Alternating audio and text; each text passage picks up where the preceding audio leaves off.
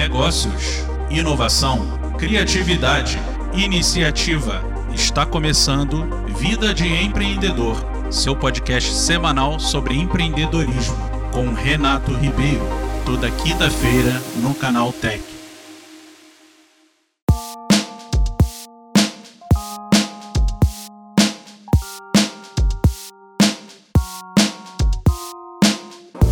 Olá, meu nome é Renato Ribeiro, empresário há 25 anos e nunca havia passado por uma crise tão profunda como essa ocasionada pelo coronavírus.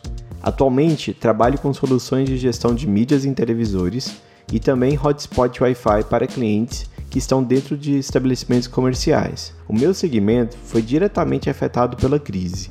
Afinal, se não tem gente nas ruas, como iremos nos comunicar com o nosso público-alvo? Ao longo desse mês, reservamos todos os podcasts para tratar sobre os problemas da crise e soluções que têm dado certo para diversos tipos de negócio. Hoje, trago a experiência do amigo e empresário Felipe Ferreira, CEO da startup ProESC, que é um sistema de gestão escolar online. Ele tem MBA em Engenharia de Software e é atuante como mentor e palestrante no mundo das startups. Felipe, conte para nós como vocês da Proesc têm lidado com a paralisação do mercado e o que você destaca como importante para a sobrevivência de negócios. Bom, essa parte da paralisação para quem é da área privada é um pouco diferente, né? Ela traz bastante ensinamentos e você tem que ter bastante habilidade para se adaptar no tempo certo. Eu vou pontuar rapidinho aqui quatro áreas que eu acho que foram importantíssimas, que estão sendo importantíssimas nesse período lá na Proesc. Uma delas é a parte do planejamento estratégico, né? É de você conseguir antever um problema. Então, quando estava começando essa questão dos rumores do coronavírus aqui no Brasil, se expandindo para os estados, eu reuni com a minha equipe e eu já fiz uma reunião de planejamento de como seria caso a gente tivesse que entrar em home office né? A gente planejou metas, formas de atuação. Como era algo não obrigatório até então, era antes da semana passada, eu falei para eles: olha, se vocês derem o resultado, é, a gente consegue manter esse home office por conta dessa expansão aí dos casos e tal.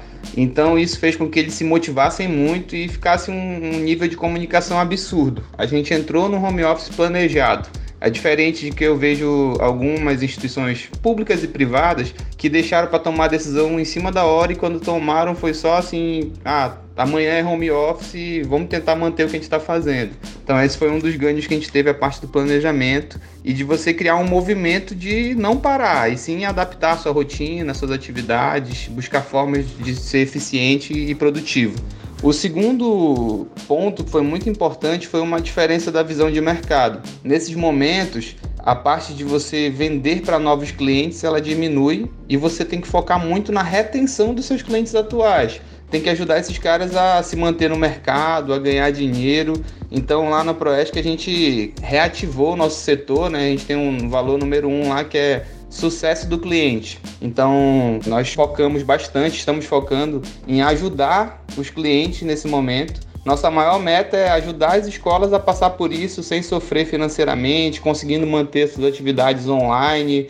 Então a gente mudou o foco da nossa empresa para ajudar as escolas. A gente está criando conteúdos de como você criar aula ao vivo, lives, artigos, e-books. Então nesse momento a escola ela olha para a gente e encontra o parceiro para passar por essa situação né, de paralisação.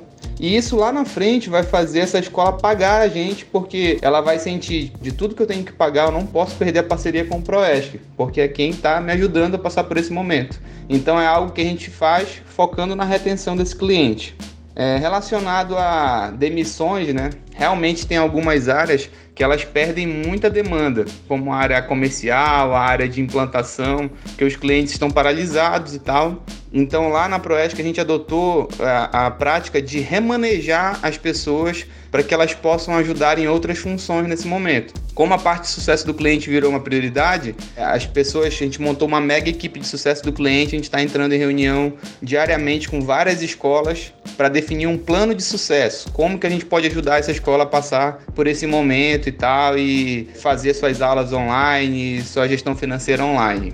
Então, totalmente focando em colocar as pessoas no local onde elas possam produzir, onde elas possam ser produtivas para a empresa e para os nossos clientes. E o último ponto é enxergar as oportunidades. Eu acho assim, o mercado ele está sempre cheio de oportunidades, né? E essas oportunidades elas vêm aí numa caixa né, bem feia chamada problema.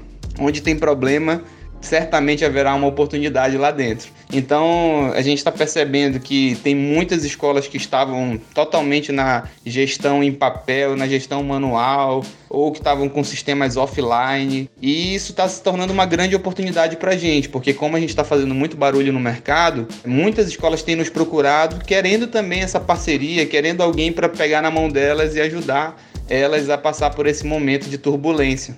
Então, o fato da gente ter mudado praticamente a ação da empresa para ser uma empresa produtora de conteúdos sobre a crise, conteúdos sobre como a escola pode passar por esse momento, tem feito a gente chamar a atenção do mercado e encontrar essas oportunidades de empresas aí que estavam totalmente offline, estavam sem sistema ou com sistema de gestão defasado.